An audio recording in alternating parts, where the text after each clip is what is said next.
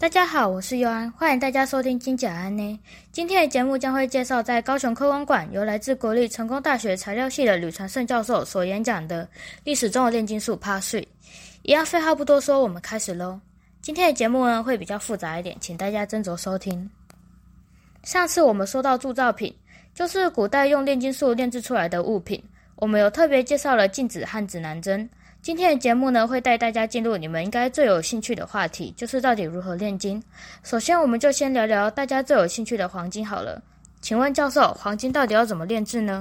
金子的价值最高，它是地球上含量最少最少，所以它是贵金属啊。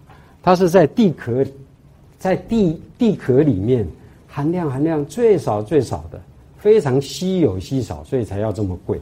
其实要炼金并不难，因为。在地在地壳里面呢，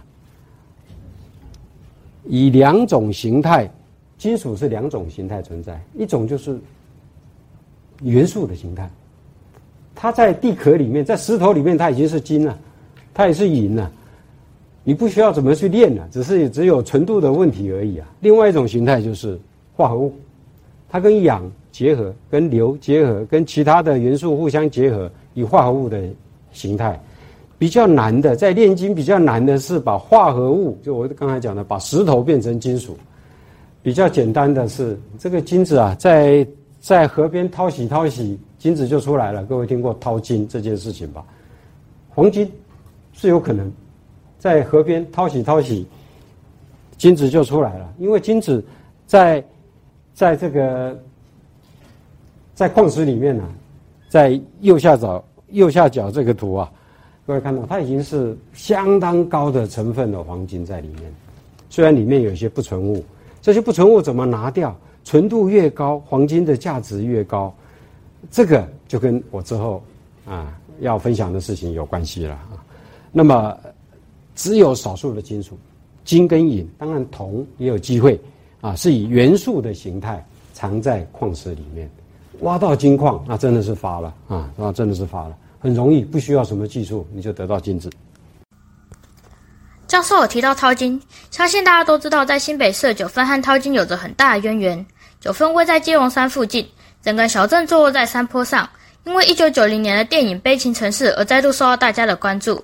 淘金的历史要回顾到清领时期，当地早年流传着金龙河下藏有金矿，在刘铭传架设铁路时，在附近的河床发现金沙，就此开启了九份挖掘金矿的繁华年代。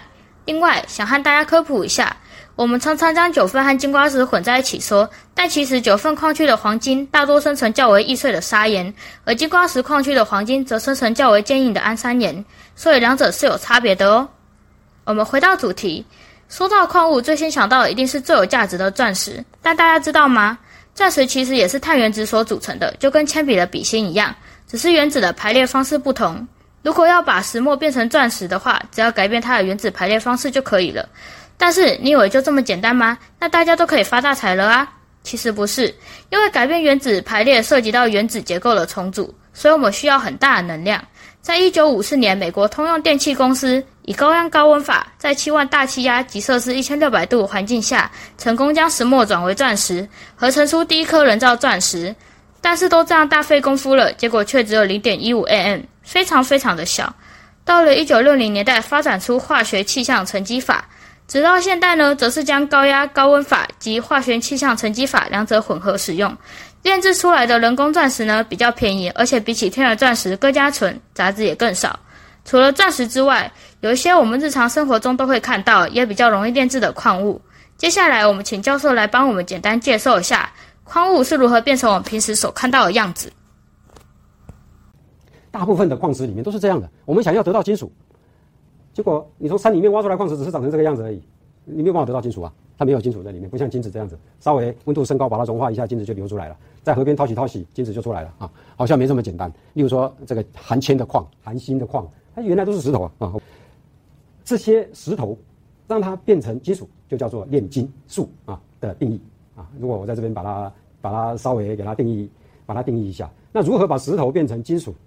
自古以来，这是中华文化圈里面的固有的技术，从炼钢炼铜开始就已经知道了，所以这是固有技术，几千年前就已经知道这个事情，几千年前就知道还原法这个事情，如何把化合物里面的氧啊什么把它拿掉，把它还原掉，那就是我们呃在学冶金学里面呢的一个基本的啊，这最基本的知识，把它拿掉，你就可以得到金属。像这个有几个很漂亮的石头，当然了，你也可以直接把它打磨变成戒指，变成什么，这也这也可以用了，这也是没有关系了。但是它里面含有金嘛，像这也有这样的石头，石头五花八门，各种各样的石头，要让它变成金属，这是我们在学材料里面的金属这个领域的人该关心的事情。那么石头里面有一个比较值得一提的石头，叫做汞矿石啊。那么这个倒是很早很早大家就已经知道这个东西了。以前需要颜料，就是女性要擦口红，要要要擦口红，要涂红怎么样？这个。在早期就有这样的东西了，很早以前，你从古书都可以看到这个事情。其实它是叫做汞矿石，它的另外一个名字叫做丹砂或叫做朱砂，因为它有红色的部分，它有一块红红的部分。当然旁边这是白色的这个石头抱在一起，非常漂亮的红色。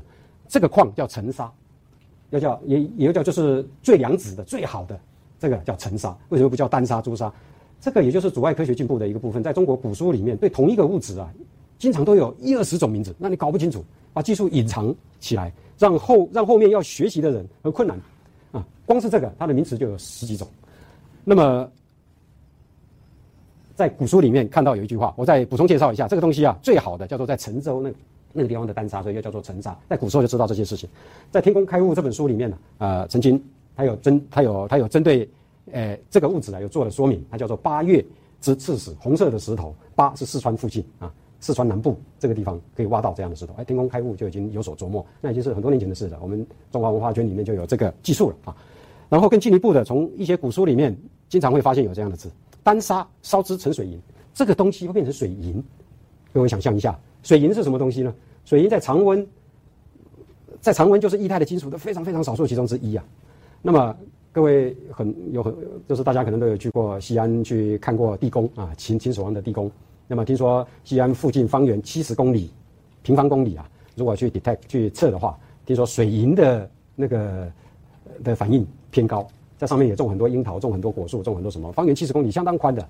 那么就怀疑说，真正的秦始皇他的地宫里面真的是有一条银河。